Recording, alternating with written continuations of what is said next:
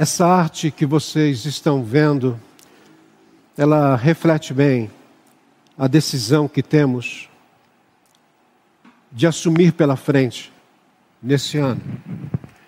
Por isso que nós trouxemos o tema O Cada Dia da Vida Cristã em 2022.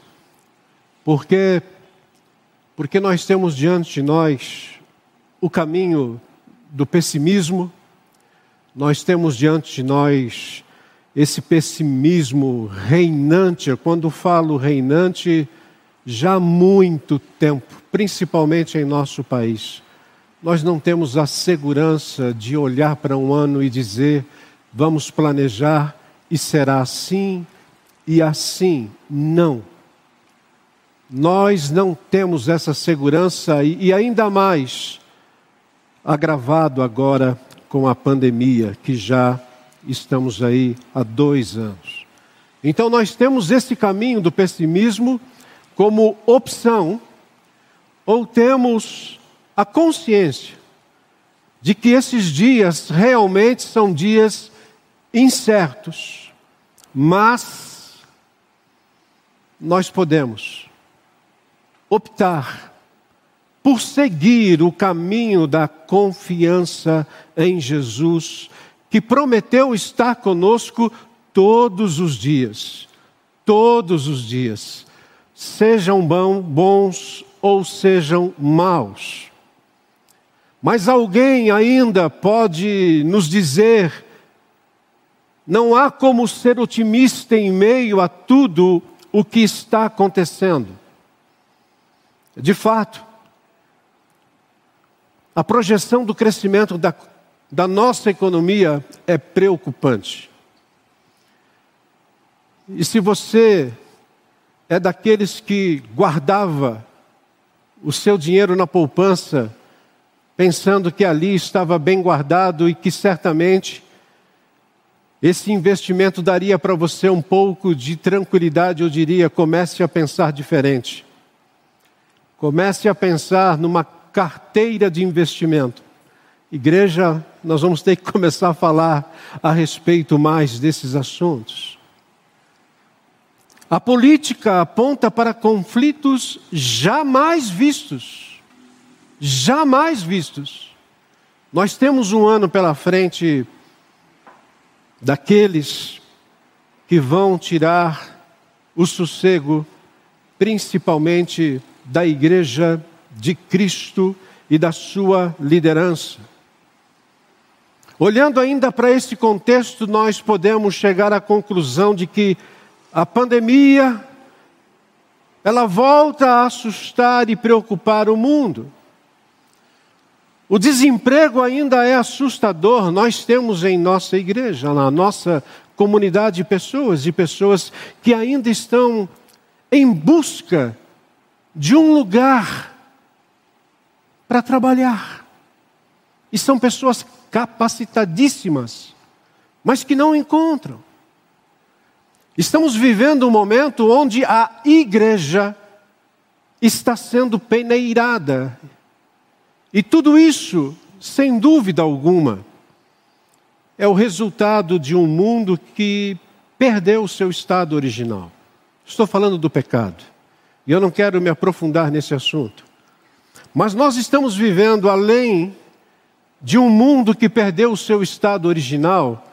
Você, você que é um discípulo de Cristo, você não pode tirar a sua atenção daquilo que a Bíblia fala a respeito do fim. E o fim, quando você começa a olhar para, para as palavras do Senhor Jesus, eu estou falando de escatologia você vai perceber que tem muita coisa que está acontecendo de acordo com aquilo que o Senhor Jesus prometeu que iria acontecer. Por isso, que quando nós olhamos para essa arte, a conclusão que nós vamos chegando é que a sensação não é apenas de dúvida, mas a sensação é da falta de alegria no passado, de uma luz no presente e até mesmo dá esperança no futuro. É assim que muita gente está. No entanto, pensando, principalmente nessa semana, de, depois de, de ouvir a minissérie que, que terminou hoje de manhã, a minissérie sobre Tito, eu ouvi atentamente domingo passado as duas mensagens e a de hoje, a conclusão. A conclusão que nós podemos chegar é que nós não podemos esquecer que nós estamos vivendo entre essas duas molduras, foi muito bem assim colocada pelo reverendo Gustavo, a moldura da graça e a moldura do evangelho. E dentro dessa moldura existe aquilo que nós podemos entender: a bem-aventurança, a felicidade, a esperança. Portanto, o que nós temos diante de nós não é um desastre, mas o que nós precisamos confiar é que existe sim a promessa do Senhor e de que há recompensa para aqueles que buscam a Deus. Nós precisamos confiar como nunca confiamos de que Deus está no controle. E se você pensa em algo que a gente vai então viver, aquilo que nós chamamos de felicidade plena, isso nós só teremos no mundo perfeito, que é a vida eterna, que aqueles que conhecerem a Jesus e entregarem a sua vida a Jesus vão desfrutar. Portanto, o fato de você estar aqui, presencial ou virtualmente, sugere, apesar dos pesares que você quer começar bem esse ano, mas quer também terminar bem esse ano e toda a sua jornada. Por isso, eu quero compartilhar com vocês, nessa oportunidade, quatro ações diárias, diárias, para encararmos o ano. Por isso o tema, o cada dia. O cada dia, não é o devocionário, mas o devocionário emprestou para mim a ideia. O cada dia da vida cristã em 2022. E eu quero trabalhar com vocês quatro ações práticas. A primeira delas, eu vou chover um pouco no molhado, espero. Talvez você ouvindo, fale assim, ah, isso eu já ouvi, isso tenho ouvido há anos. Primeiro, reserve diariamente, diariamente, um tempo de comunhão com Deus. Segunda ação prática, viva diariamente o Evangelho. A terceira ação, oferte, oferte diariamente um sacrifício de amor que agrada a Deus. E a última ação prática, confie diariamente na soberania e no amor de Deus.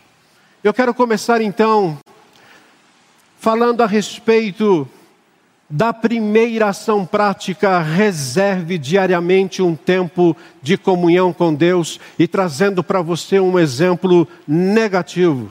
Esse exemplo está em 2 Timóteo capítulo 4, versículo 10, cujo texto você vai acompanhar no telão ou aí aonde você está participando nessa transmissão. A palavra de Deus diz assim na primeira parte do texto: porque Demas, tendo amado o presente século, me abandonou e se foi para Tessalônica. Para aí.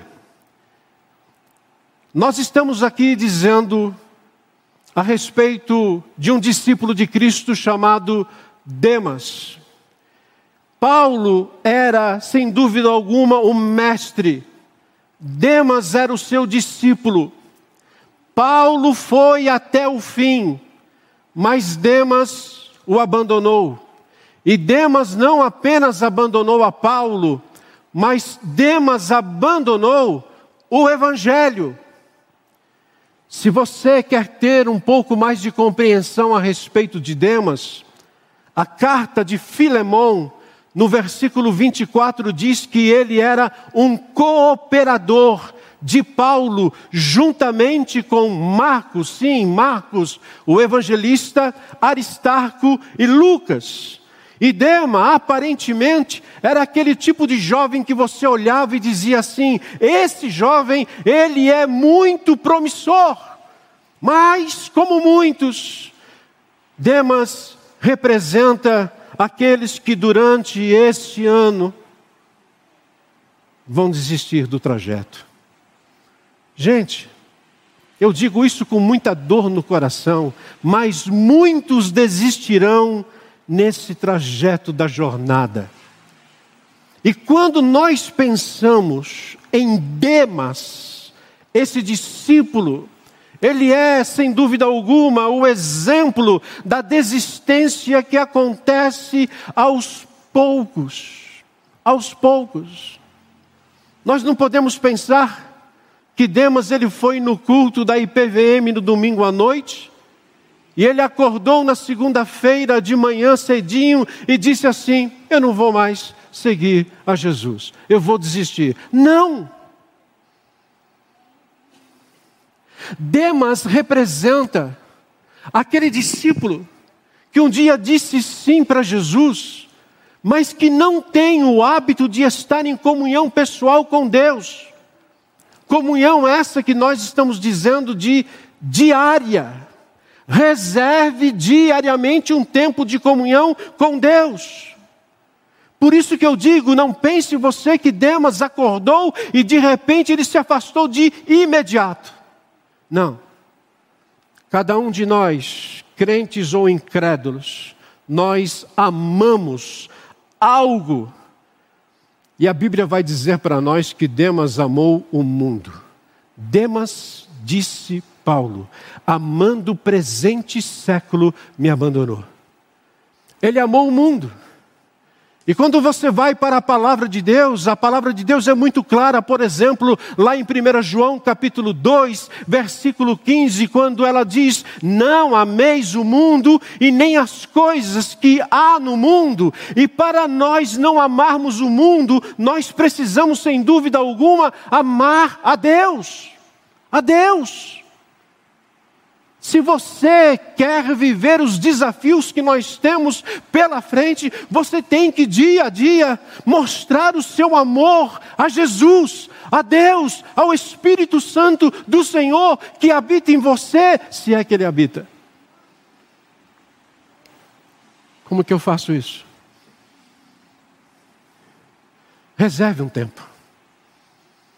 Reserve um tempo Abra a palavra de Deus, nós chamamos isso na igreja de meios de graça, quando você faz a classe de discipulado ou catecúmenos. Nós chamamos isso de você abrir a palavra e a palavra falar com você e você falar com Deus da palavra orando.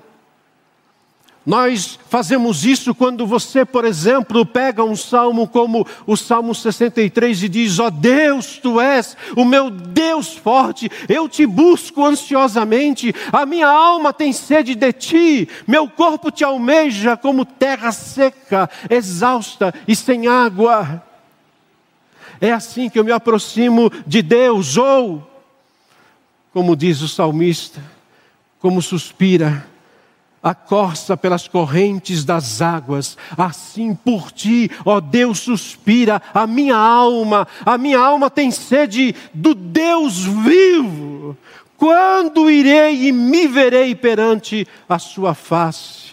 Salmo 42, 1 e 2, ou como nós acabamos de cantar, parte do Salmo 18, ó Senhor Deus, como eu te amo. Eu te amo, ó Deus, e com a minha voz. Por quê? Porque tu és a minha força.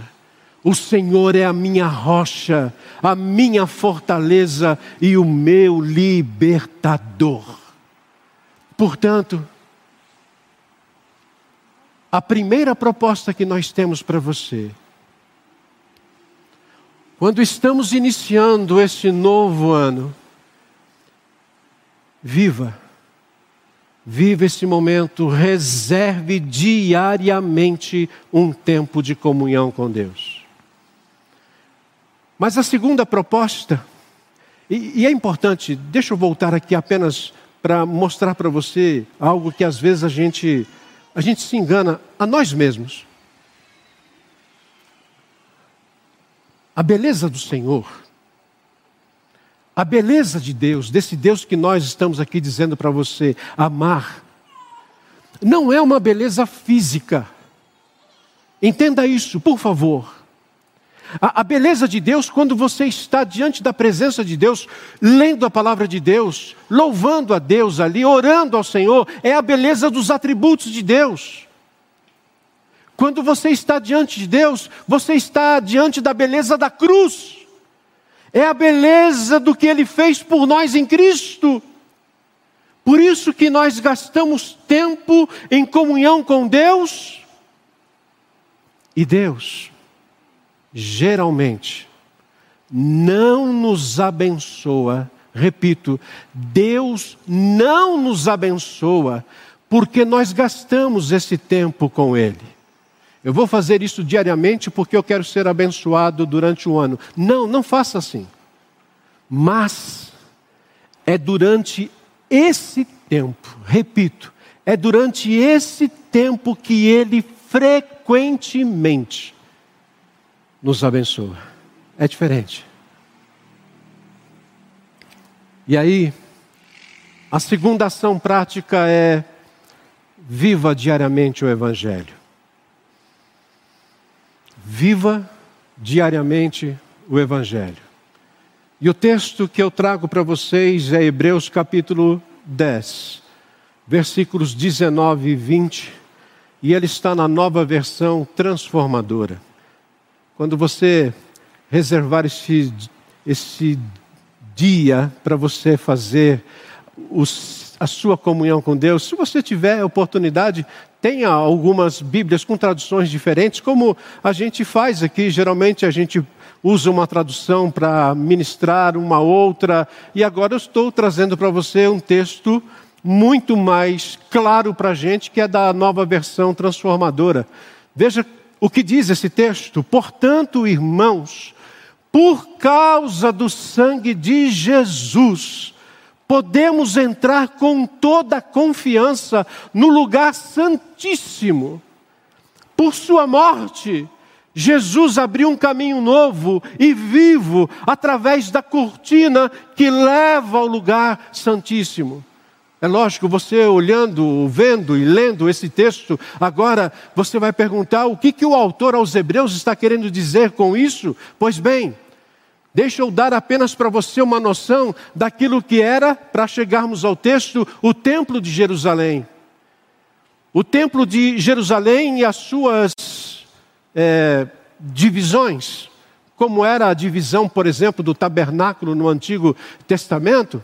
Mas o templo de Jerusalém tinha lá os seus pátios, as suas separações. Você tinha, por exemplo, o pátio dos gentios, aonde somente os gentios podiam permanecer ou ficar. Você tinha o pátio das mulheres. As mulheres tinham um lugar especial no templo de Jerusalém. Existia um, um pátio que era apenas para os sacerdotes e um pátio para os sumos sacerdotes. Existia o lugar santo e existia o Santo dos Santos ou lugar santíssimo.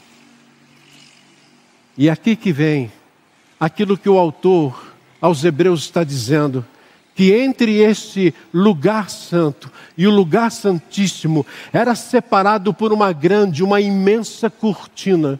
Champlin, um comentarista bíblico, ele diz que essa cortina, para você ter uma ideia, ela tinha 72 fios e tinha por volta de 15 a 20 centímetros de largura. Não era uma cortina qualquer. Conhecido na Bíblia como véu.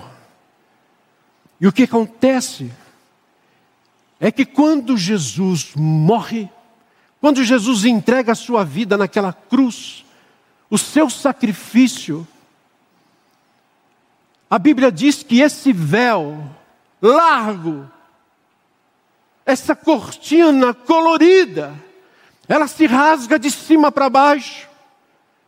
E esse lugar que antes era apenas para o sumo sacerdote entrar apenas uma vez por ano, e o cuidado era tal que dizem que ele entrava amarrado, porque caso ele morresse lá dentro, na presença de Deus, ele teria que ser puxado, porque ninguém poderia ter acesso àquele lugar. O que, que o autor aos Hebreus está dizendo? Que você pode viver agora, diariamente, o Evangelho, porque esse lugar, o lugar santíssimo, ele foi aberto o Evangelho não é apenas para os descrentes despertarem. O Evangelho é também para os crentes viverem a sua vida com Deus. Sabe por quê? Porque a partir do momento que nós entregamos a nossa vida para Jesus, a partir do momento que nós reconhecemos aquilo que Jesus fez por nós naquela cruz e nos rendemos ao seu amor, à sua graça, mesmo com tudo isso, nós ainda pecamos. Nós não deixamos de pecar. E é por isso que nós precisamos viver diariamente o Evangelho, é por isso que nós precisamos reservar diariamente esse tempo com Deus, é por isso que nós precisamos louvar ao Senhor quando estamos na presença do Senhor. E como o dia hoje está, eu diria, um dia, aquele friozinho de verão, né? percebendo que nós estamos, estamos em pleno verão, janeiro, quando devíamos estar aqui com o, ar-condicionado ligado, de manhã até teve que, teve que aumentar um pouco, porque estava muito frio aqui dentro, e agora à noite um pouco mais frio ainda. Então vocês vão poder me ajudar agora. Nós vamos cantar um hino. Eu estou vendo que vocês estão aí coladinho um no outro. E esse hino reflete um pouco daquilo que é o Evangelho. Vamos cantar? Vamos? Mas precisamos cantar mesmo, porque isso é viver o Evangelho. É esse hino que você vai cantar agora junto com a Elaine, junto com todos nós aqui. E para ajudar e ficar melhor ainda, vamos ficar em pé. Vamos ficar em pé. Mas cante, cante com todo o seu coração, porque viver o Evangelho é viver isso aqui que nós vamos cantar agora.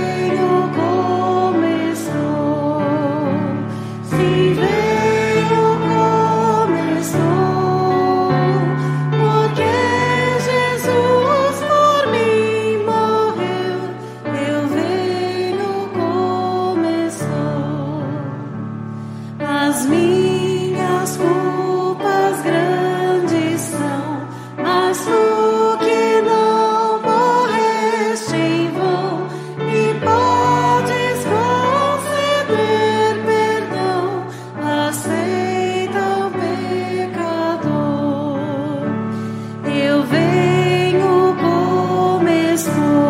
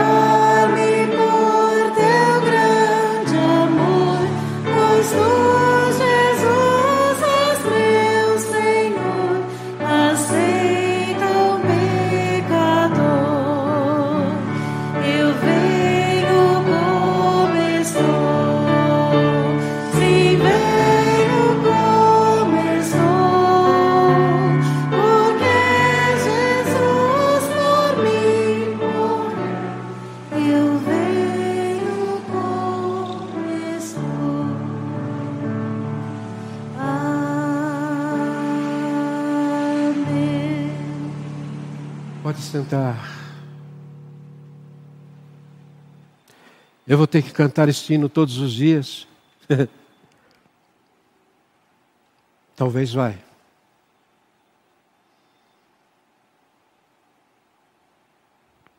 Aqueles que verdadeiramente confessam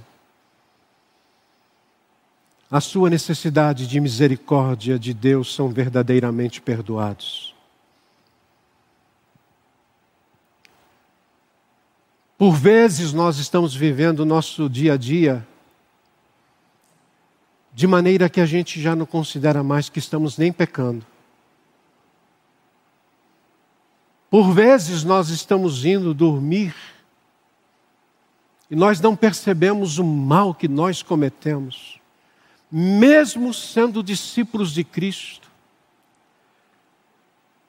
E por vezes nós não entendemos a vergonha que somos para nós mesmos e para o reino de Deus. Mas é aqui que temos a boa notícia do Evangelho.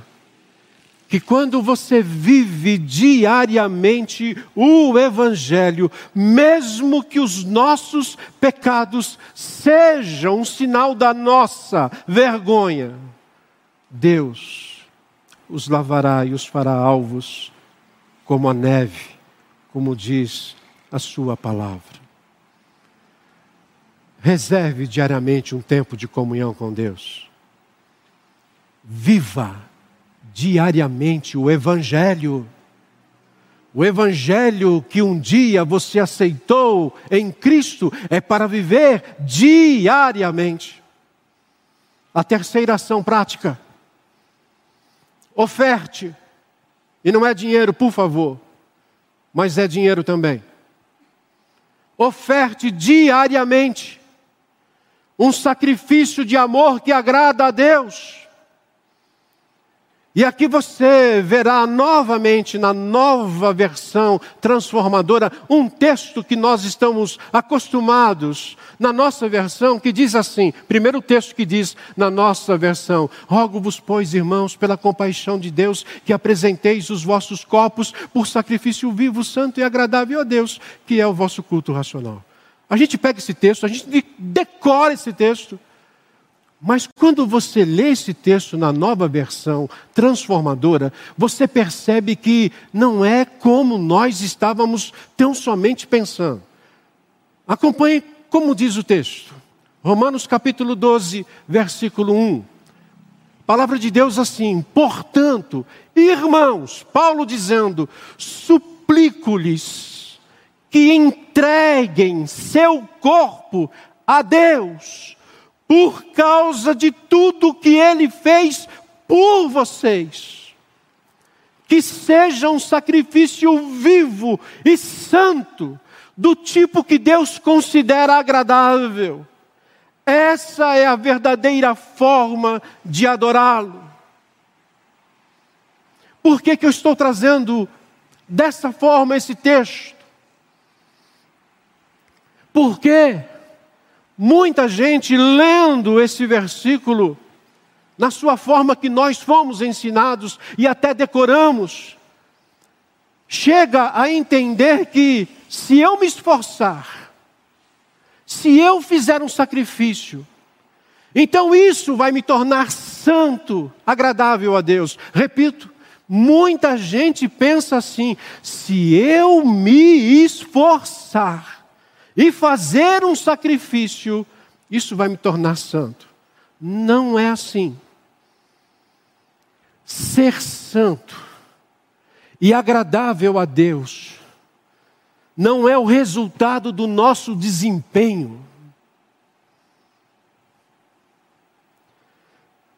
Nós somos pessoas santas por causa da graça e a misericórdia de Deus, que foi realizada em nós em Cristo. Arthur, coloca novamente o texto, por favor. Observe, Paulo está dizendo para nós apresentarmos, opa, agora sim, para nós entregarmos o nosso corpo a Deus por causa, por causa de tudo aquilo que Ele fez por nós. Por nós. É por essa causa. Não é que eu vou me esforçar, mas eu vou fazer porque Ele se esforçou, porque Ele se entregou cabalmente por mim. É por isso que quando a gente começa a prestar atenção, isso muda completamente a nossa oferta. Muda completamente a nossa oferta. E certamente, deixa eu dizer uma coisa para vocês. Eu tenho por certo que quando Paulo estava escrevendo Romanos capítulo 12, que é esse texto que nós estamos aqui lembrando, certamente ele estava lembrando também dos sacrifícios que apontavam para Cristo no Antigo Testamento, e havia um sacrifício em especial que era chamado de holocausto. Paulo estava se lembrando do holocausto. Havia outros sacrifícios no Antigo Testamento? Sim, havia.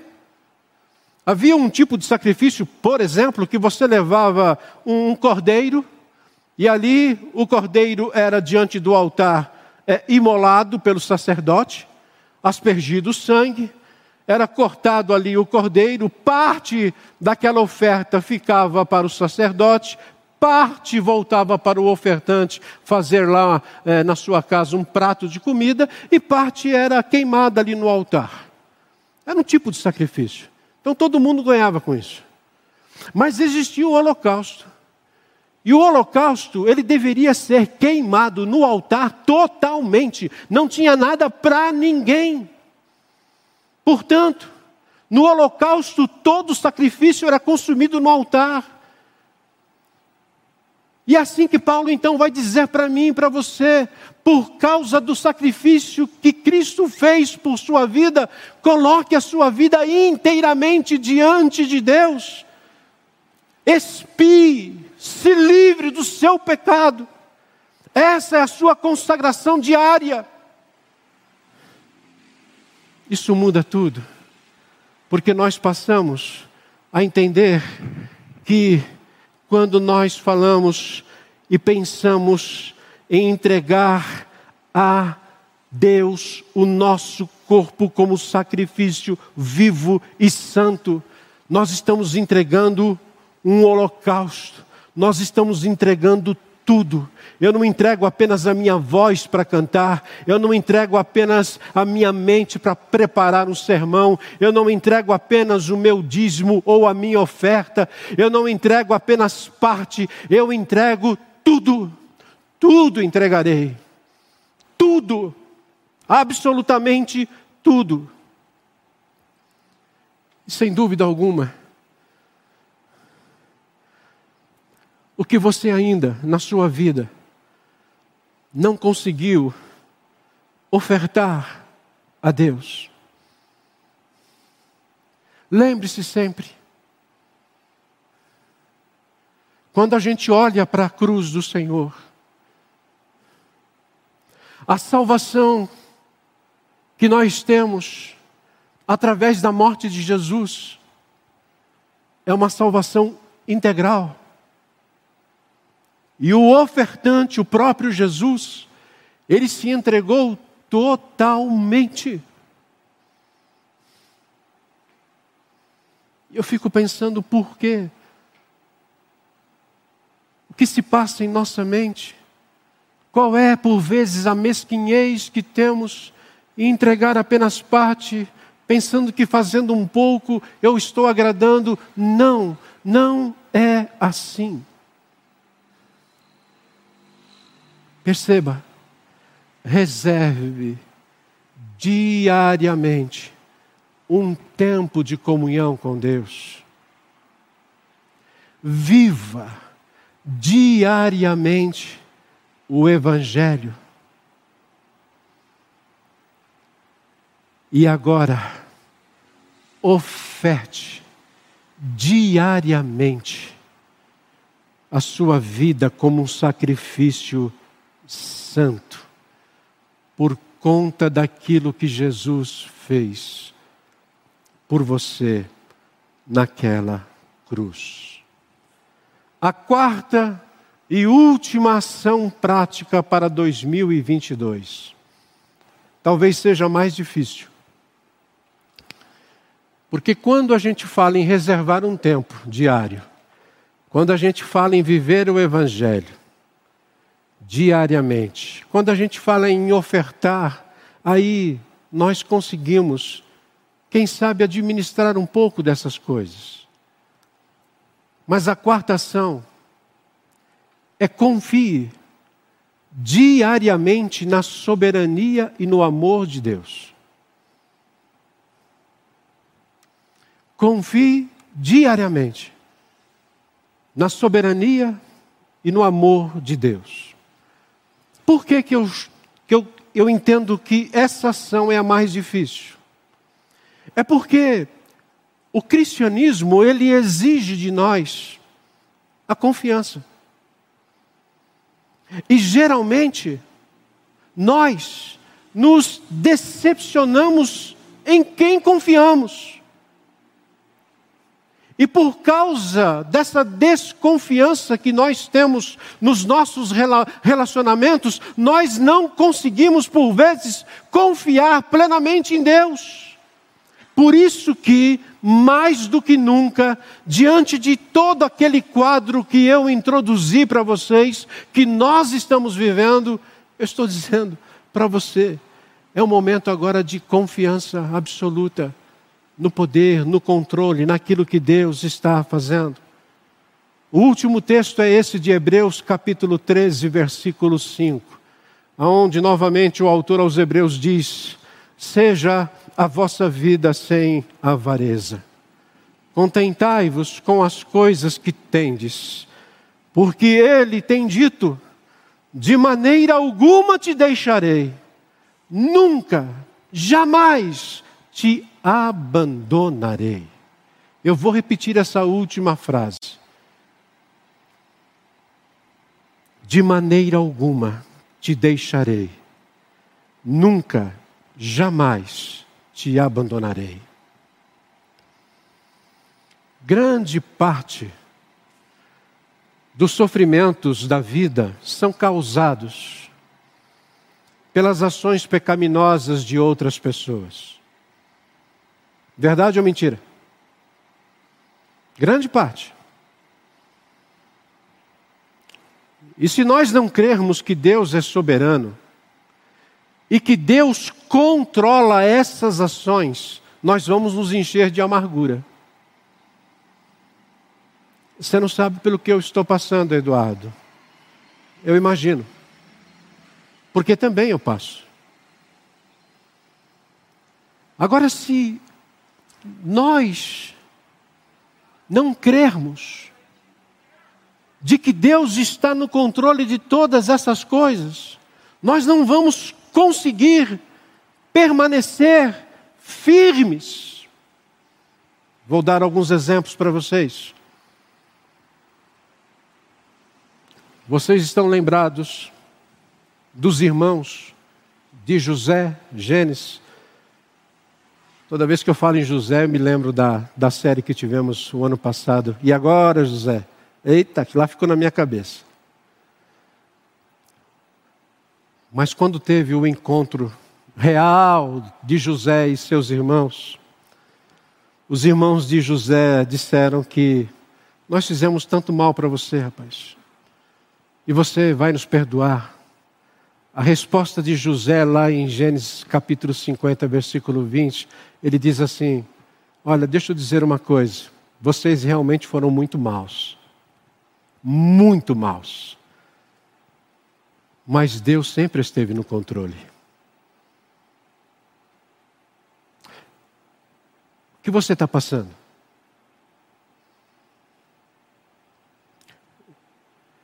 E o que falar de Jó? Capítulo 1, versículo 21. Depois de ele perder absolutamente todas as coisas: filhos, bens, tudo Ele está diante da sua esposa e ele diz: Nu saí do ventre de minha mãe e nu voltarei. O Senhor o deu, o Senhor o tomou, bendito seja o nome do Senhor.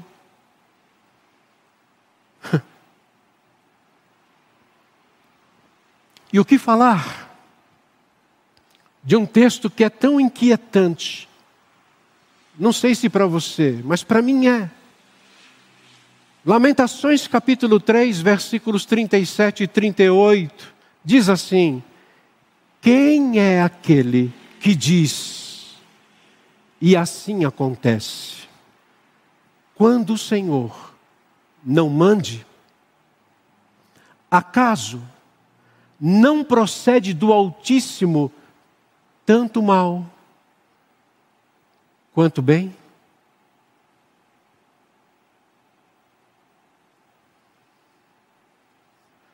Concordo com o seu negócio, não, pastor. Tudo bem. Mas talvez você tenha ainda que entender por experiência de vida que Deus permite o mal acontecer. Para que a gente aprenda, aprenda duramente a confiar na soberania dEle. Nós agradecemos sempre pelas coisas boas, e toda vez que eu passo pelo salão, como é que é o nome lá, Gustavo? O salão aqui. Zac. Eu passo por ali quase que diariamente, saio, entro, e eu vejo a cruz lá, né? Lembra do culto de ação de graças? Que culto! Eu não estava aqui, gente. De casa vendo aquele culto, eu falei, meu Deus, que culto! Quantos motivos de gratidão e as gratidões que foram inseridas ali são tão boas que não descolaram nenhuma ainda. Tudo lá. Mas eu queria propor que nós fizéssemos aqui um culto onde nós íamos colocar apenas as nossas amarguras na cruz. Só as amarguras. Só as amarguras. Por quê? Porque nós agradecemos pelas coisas boas e por aquelas coisas que não são. Como é difícil para mim e para você, por isso que eu disse que essa última parte é mais difícil confiar na soberania de Deus, porque quando a Bíblia diz em tudo dai o que, gente? Graças. Em tudo dai graças, porque esta é a vontade de Deus, o vosso Pai. Nós damos graças em tudo, e eu digo para você, pela fé, porque tem coisas que eu não entendo. Tem visitas que eu faço e eu olho a pessoa naquele sofrimento e eu sei onde vai terminar aquilo. E por vezes eu fui quebrado por essas pessoas, dizendo para mim: eu tenho que dar graças a Deus por isso. Eu falei, meu Deus, como é possível? Eu não entendo, mas eu preciso confiar. Eu preciso confiar de que todas as coisas cooperam juntamente para o bem daqueles que amam a Deus. E aí, nós vamos aprendendo um pouco com a experiência de vida, quando a gente fala em tudo, dai graças, que eu, particularmente, eu não me impressiono mais em como as pessoas começam, mas eu me impressiono como elas terminam. Porque às vezes eu percebo que as pessoas começam tão bem, tão bem um ano, tão bem uma vida, mas não conseguem terminar bem. E aí, tudo isso me levou a encerrar essa mensagem com dois testemunhos. Um testemunho é de um jovem irreverente. Irreverente que eu não sei, não posso julgar se esse jovem teve o seu encontro real com Jesus. Mas ele fala tanto em Jesus que às vezes a gente fica sem saber.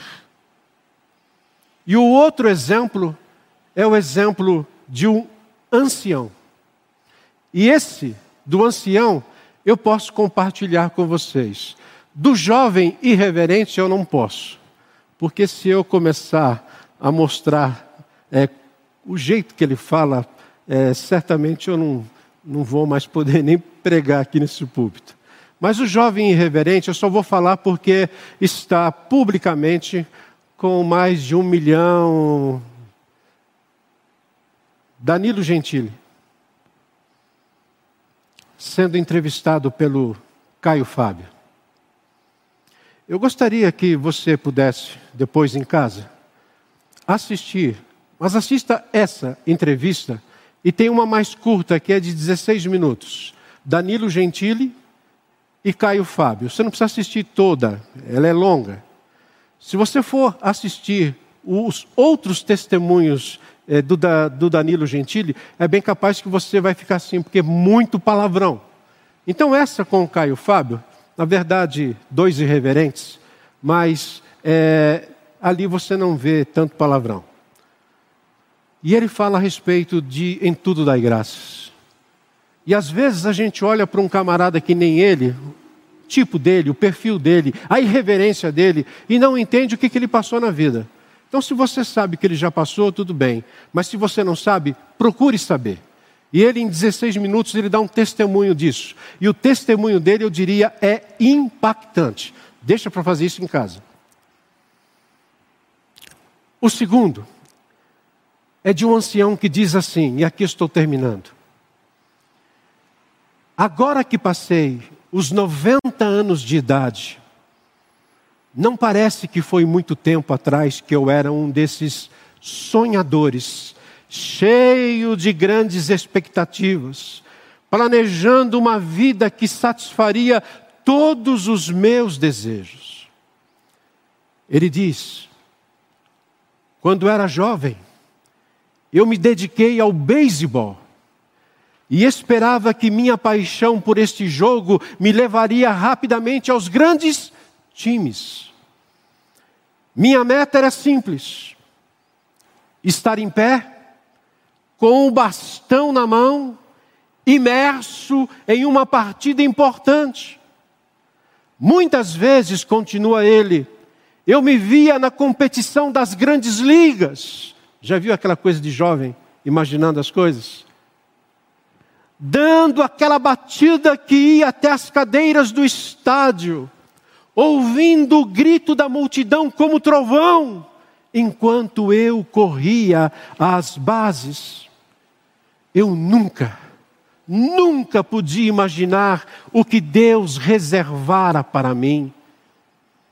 Depois de entregar o meu coração a Jesus Cristo, arrepender-me de meus pecados e colocar toda a minha vida em Suas mãos, eu deixei de lado os meus sonhos junto com o beisebol e abracei totalmente o plano de Deus pela fé, confiando que Ele daria a sua direção durante toda a minha carreira. E Ele fez isso, e continua fazendo, e ainda o fará. E Ele termina. Ao olhar para trás, vejo como Deus me guiou. Sinto seu espírito comigo hoje. A coisa que mais me conforta é a certeza de que Ele não me deixará durante esta última parte da corrida até chegar à última base. Só Jesus pode dar essa esperança, nada mais. Esse ancião é Billy Graham, no seu livro A Caminho de Casa. Ele escreveu esse livro quando ele tinha 93 anos. E ele morreu seis meses antes de completar 100 anos. Então você tem um testemunho de um jovem irreverente e você tem o testemunho de um evangelista famoso. Independente das más notícias, viva o cada dia da vida cristã. Reserve diariamente um tempo de comunhão com Deus. Viva diariamente o Evangelho. Oferte diariamente um sacrifício de amor que agrada a Deus. E confie diariamente na sabedoria, na soberania e no amor de Deus. Vamos louvar ao Senhor. Queria convidar você para juntos lembrarmos que Deus é soberano. Vamos ficar em pé, igreja.